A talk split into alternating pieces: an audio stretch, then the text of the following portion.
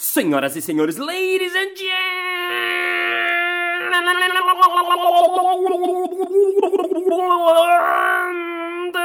mesdames et messieurs, frentistas e frentistas. Está começando mais um Balascast Música.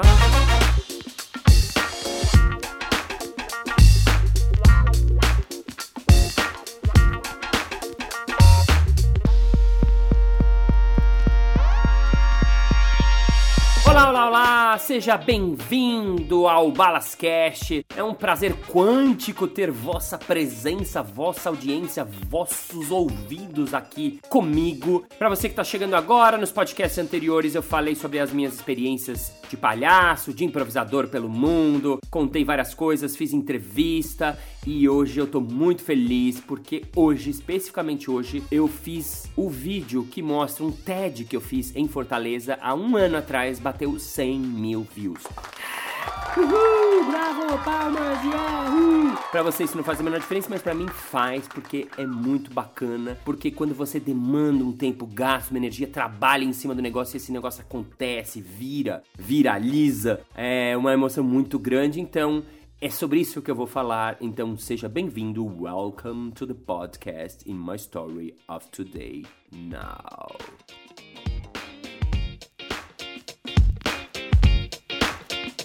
A loucura de fazer um TED.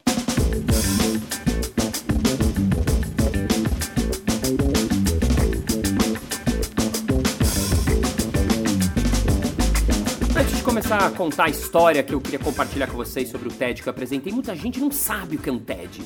Tem gente que sabe, tem gente que não sabe, então para quem não sabe, vou contar um pouquinho. Na década de 90, começaram a organizar conferências cujo objetivo era disseminar conhecimento. TED é a sigla de Technology, Entertainment and Design. E numa universidade nos Estados Unidos, eles começaram a convidar pessoas muito, muito, muito foda para falar sobre assuntos. E eles chegaram à conclusão que 15 minutos é o tempo suficiente para qualquer ideia ser passada, para qualquer ideia ser perfeitamente entendida na sua essência. E eles começaram a fazer isso, isso começou a crescer, crescer, crescer. Com a internet, isso virou uma loucura, um boom. Então, milhares de pessoas no mundo já assistiram, pessoas incríveis já fizeram TED: Bill Clinton, Jamie Oliver, Bill Gates, Bono Vox, vários prêmios Nobel. E isso ficou muito conhecido e foi disseminado pelo mundo. Na sequência, eles começaram a franquear a marca, né, fazendo TEDx o Xzinho, né? TEDx, que são conferências locais em vários lugares pelo mundo. Isso é, a pessoa tem vontade de fazer um TED em algum lugar, ela manda uma proposta, isso é mega analisado, tem todo um critério e tal, e aí ela tem a possibilidade de organizar isso. Então agora você já sabe que TED, além de ser uma transferência bancária, é isso também.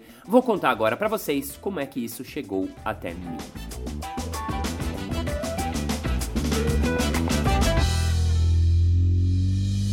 Dia eu fui convidado para fazer a minha palestra Improviso e Criatividade, que é uma palestra que eu faço há vários anos em empresas para mostrar para as pessoas como elas podem ser mais criativas e tal. E nessa palestra eu faço improviso, interação, uma mistura de humor com conteúdo. Eu recebi um convite para apresentar num evento chamado Creative Mornings que é organizado pela galera do Panda Criativo. E eu fiquei numa dúvida cruel porque não era exatamente um trabalho, digamos assim, uma palestra paga, e sim uma parceria de eu poder mostrar a palestra. O detalhe é que era de manhã, como o próprio nome diz, e eu falei: "Ah, meu Deus, eu não gosto de apresentar de manhã, eu não sou bom de manhã", mas como era uma galera muito legal e o evento é muito bacana, eu resolvi e fui lá fazer a minha palestra. Quando acabou a palestra, um cara veio falar comigo imediatamente e falou: Balas, eu sou João Vitor, sou lá do TED Fortaleza e eu gostei muito da sua palestra. Acho que tem tudo a ver com o TED que a gente tá organizando lá. Tu tem que vir apresentar lá, tu topa? Eu, uau, um TED? Que incrível! Quando é que é isso? Ah, isso é daqui a três meses. Eu falei, uau, sensacional, eu topo, claro, super topo. Não, seguinte, a apresentação é de 15 minutos, não sei se tu já viu o TED e tal, mas a gente tá lá pra te ajudar e tal. E fechado, fechado, fechado, fechado, fechou. Uau! Eu tinha sido convidado para fazer um TED em Fortaleza. Eu fiquei muito feliz. Eu já tinha visto cada pessoa incrível falar no TED, foi um lugar de muita inspiração, eu bebi muita coisa lá e de repente esse convite tinha sido feito para mim. Yes! E aos poucos eu comecei a pensar o que eu poderia falar nessa minha apresentação de 15 minutos. Ele me falou que o tempo era super rigoroso, são 15 minutos, você tem até 18 para ir, mas não mais do que isso. Se o seu vídeo tem mais de 18 minutos, ele não é publicado. Então, realmente, o tempo é uma coisa muito rigorosa. No começo, eu confesso que eu achei que a proposta não ia ser muito difícil. Por quê? Porque eu tinha uma palestra que eu já faço há muito tempo que ela dura uma hora e meia.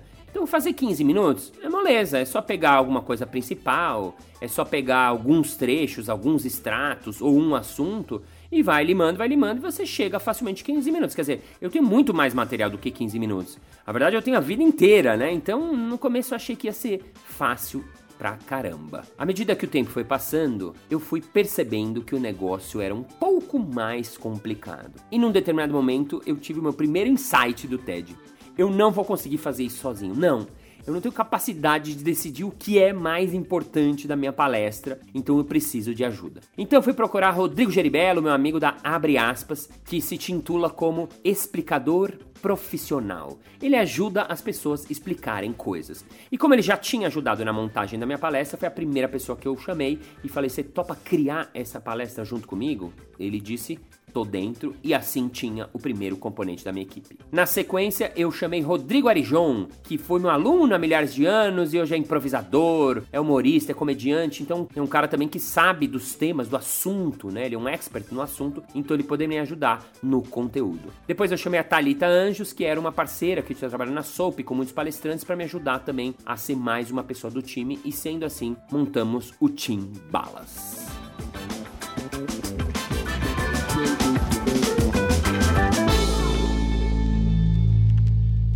Medida que as primeiras reuniões foram acontecendo, ao invés do TED ficar mais fácil, ele foi ficando cada vez mais difícil e cada vez mais complexo. Porque no começo eu achava que era simples. Por exemplo, ah, vou pegar um assunto palhaço sem fronteiras. Então, lá atrás eu falei, bom, vou falar só sobre isso. Então vai ser um palhaço brasileiro no campo de guerra. Eu vou contar minhas histórias do palhaço sem fronteiras e tal. Vai ser 15 minutos, nossa, vai faltar. Depois falei, não, eu vou falar do, do improviso, como foi trazer o improviso pro Brasil, quando ninguém fazia, como é que foi de trazer uma linguagem nova. Não, não, depois eu falei, eu vou falar dos criatividade, que é o meu assunto, é o assunto que eu tô falando. Ai, não, mas tem tanta gente falando de criatividade. Eu vou falar sobre mudança de carreira, porque eu tinha uma papelaria, até os 27 anos eu não era artista, e de repente eu larguei tudo e resolvi ser palhaço profissional. Então eu vou falar dessa grande mudança de vida que foi a minha. Ah, mas será que isso é interessante? Não, não, não. Ah, eu vou falar disso, eu vou falar daquilo, eu vou falar disso, eu vou falar daquilo. E aí o negócio foi complicando, foi complicando, foi complicando cada vez mais. Mas eu tinha um time e é para isso que um time serve. Então eles foram me fazendo várias perguntas, muitas, muitas perguntas. Mas o que, que, você gostaria de falar? Para quê? Para que falar disso? Por que, que você acha que é interessante? Mas me conta mais. Mas para quem não entende falar improviso, como é que o cara entende improviso? Como é que a gente podia deixar isso mais fácil? E foram fazendo perguntas, perguntas, perguntas. E a gente foi se reunindo muitos dias, muitos dias, muitos dias. E num determinado momento, chegamos à seguinte pergunta: Balas, se você tivesse 15 minutos para falar pro mundo, o que você quisesse, o que você falaria? Se você tivesse 15 minutos para deixar uma mensagem para o mundo, o mundo vai parar, parar o mundo inteiro para te ouvir. O que você falaria? Se essas fossem suas últimas palavras, se esse vai ser o seu legado, isso vai ser o que você vai deixar para o mundo, para o universo, para os seus filhos, para todo o planeta, o que você falaria? Quando a gente chegou na conclusão dessa pergunta, foi muito profundo, muito poderosa e demorou muito tempo, o TED virou um inferno. A barra ficou muito alta. O que era simplesmente dar uma resumida na sua palestra, acha um tema, pega uma coisa bacana e fala. Não, não, não, não. Virou qual vai ser o assunto da sua vida que você vai deixar. Então, essa pergunta começou a tirar o meu sono dia e noite, noite e dia.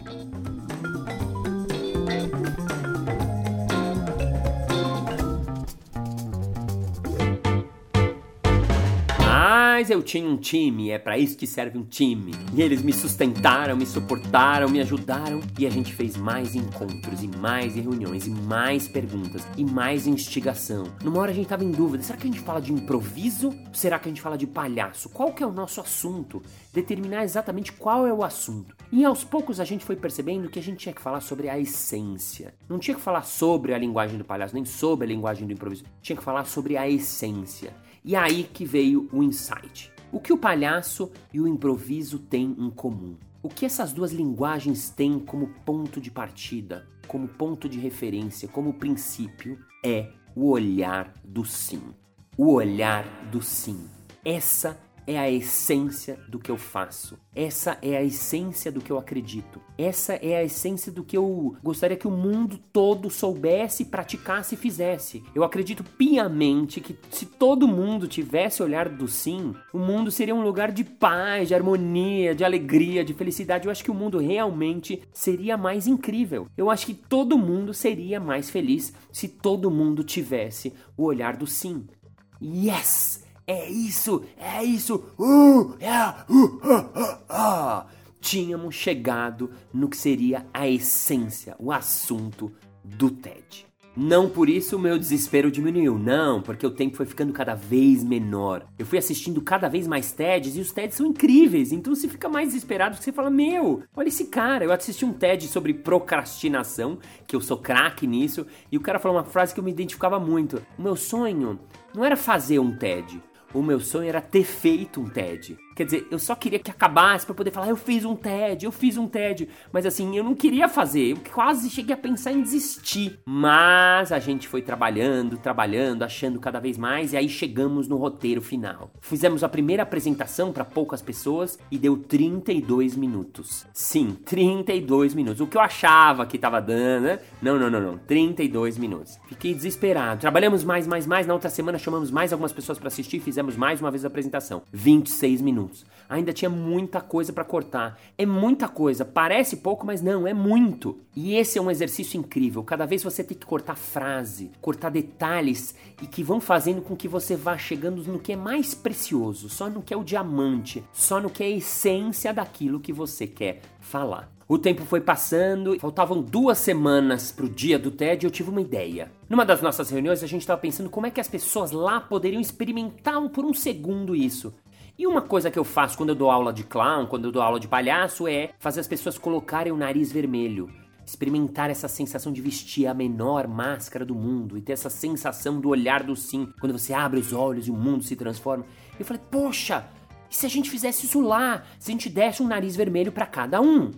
O problema é que lá era um TED para mil pessoas. Teriam mil pessoas naquele teatro, quer dizer, era um número muito grande. Eu não sei como, tão pouco tempo eu arrumar mil narizes, isso era possível, mas assim, como é que ia distribuir? Como é que as pessoas iam guardar? Os TEDs são apresentados um na sequência do outro, como é que ia dar para eles? Isso ia dar uma barriga. A ideia era muito boa, mas logisticamente não era boa e eu acabei desistindo dela. Fomos refinando, refinando e chegamos no nosso roteiro final. Faltando três dias para embarcar para Fortaleza, eu repensei: puxa, essa ideia do nariz é muito legal.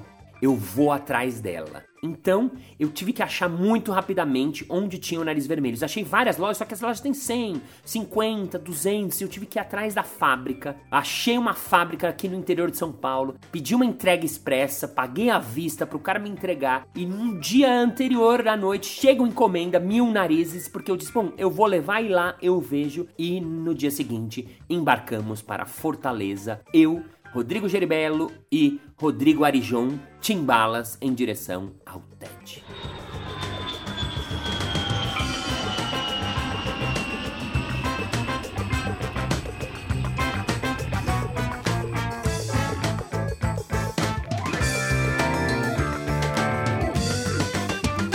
No dia seguinte chegamos lá, Teatro Rio Mar, mil pessoas, lotado. O primeiro TED tinha acabado de começar e eu assisti os primeiros para sentir o clima, para ver como era, e eu tava muito nervoso, muito, muito. O TED tem isso que é cruel, porque assim, eu já apresento há 20 anos, então fazia muito tempo que eu não ficava tão nervoso. E por quê? Porque no TED você só tem uma chance.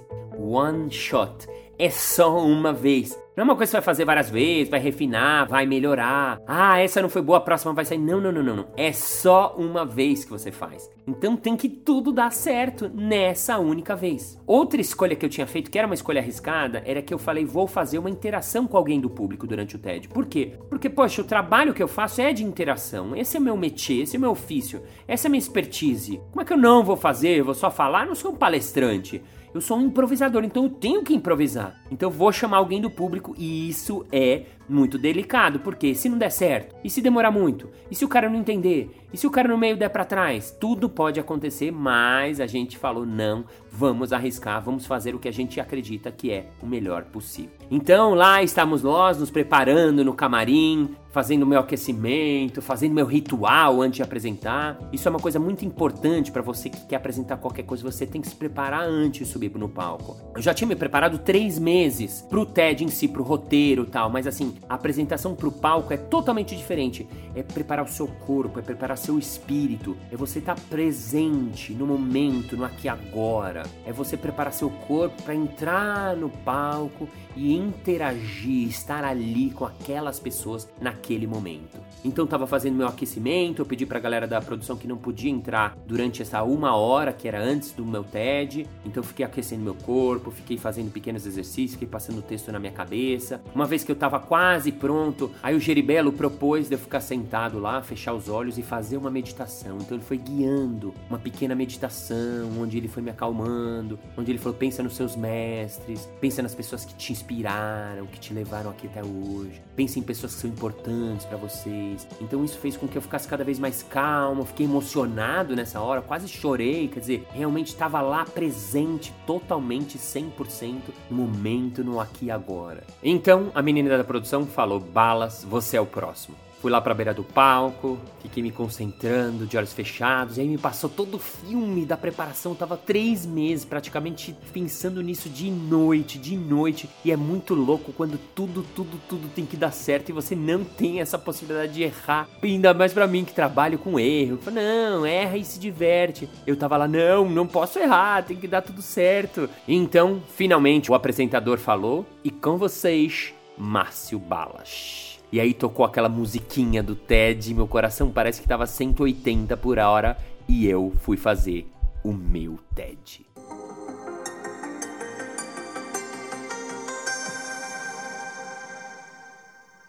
Olá, meu nome é Márcio Balas. Olá, meu nome é Márcio Balas. Assim eu comecei e assim foi meu TED. E uma das coisas que é muito angustiante é que você fica com um retorno ali, uma telinha na sua frente, vendo o tempo passar. E você vai vendo ele subir, o tempo vai passando, vai passando, vai passando, e você não pode estourar no tempo. E você tá vendo ele lá, 3 minutos e 40, 4 minutos e 50, 7 minutos e 60. 60 não, né? 7 minutos e 59. O tempo foi passando, foi passando, eu fui me acalmando, as pessoas foram entrando, ficou um silêncio muito incrível, muito legal, muito bacana. Chamei o cara para fazer uma interação comigo, ele fez a interação não estourei o tempo, ela foi indo, foi indo, foi indo, chegou o momento do nariz. E eu tinha decidido sim de fazer isso. Pedi à produção que antes do meu TED, tinha que ser antes, exatamente antes, entregasse a cada um deles um nariz vermelho na mão e falar: segura, que vocês vão entender o que é. E aí chegou no momento final, eu pedi a todos: agora peguem seus narizes, coloquem, fechem os olhos, entrem em contato com vocês. Agora abra os olhos, percebe o mundo, olha para o mundo diferente, olha para o mundo como se fosse a primeira vez, olhar de criança. Agora olha para o lado, olho no olho, entre em contato, olhar com a pessoa que está ao seu lado. E aí foi o final e as pessoas bateram palma e foi incrível. Modéstias Favas foi incrível mesmo, eu adorei mesmo. E claro, não foi perfeito. Várias coisas eu olho e falo, ah, oh, devia ter feito diferente. Pô, não podia ter falado isso desse jeito, eu errei a frase. Eu pulei uma partezinha do TED, pulei um slide inteiro. Não tem problema. O que é incrível é que ele aconteceu. Acho que a ideia que eu queria passar está lá. Então, se você quiser dar uma olhada lá no meu TED para você ver como ele ele chama-se O Olhar do Sim. Lições do palhaço e do improviso. E por último, para terminar, eu queria deixar para vocês a grande pergunta que foi a minha grande pergunta para vocês pensarem. Imagina você que você tem essa oportunidade de falar 15 minutos, independente do TED, independente de onde vai ser, mas vamos porque alguém tipo, oh, você vai poder fazer um TED, você tem 15 minutos para você falar o que você quiser. O que você quiser, você que escolhe. O que você faria se tivesse 15 minutos para falar para o mundo? O que você deixaria para as pessoas? Se você fosse morrer, se fosse a última coisa que você fosse deixar para as pessoas, para o mundo, para o universo, o que seria? Think about it, pense nisso. Fim do nosso episódio.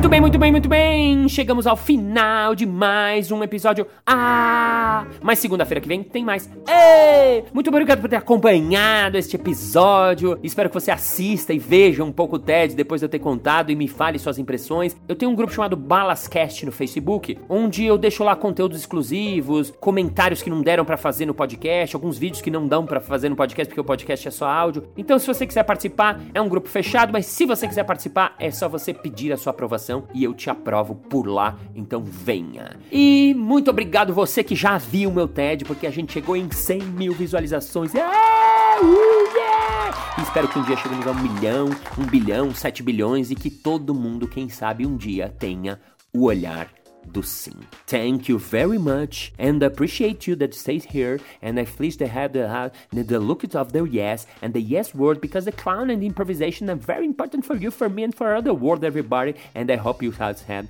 and you learn a lot and we vary everybody yes. Thank you. Bye bye now.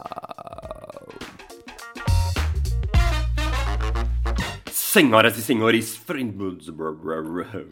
de novo. Que não era um trabalho, não era uma palestra pra. Não era um trabalho, não era uma palestra pra. Não era um trabalho, não era pra. Caceta! Fonoaudiologia nele! Pedi a produção. Pedi, pedi, pedi, pedi, pedi, pedi.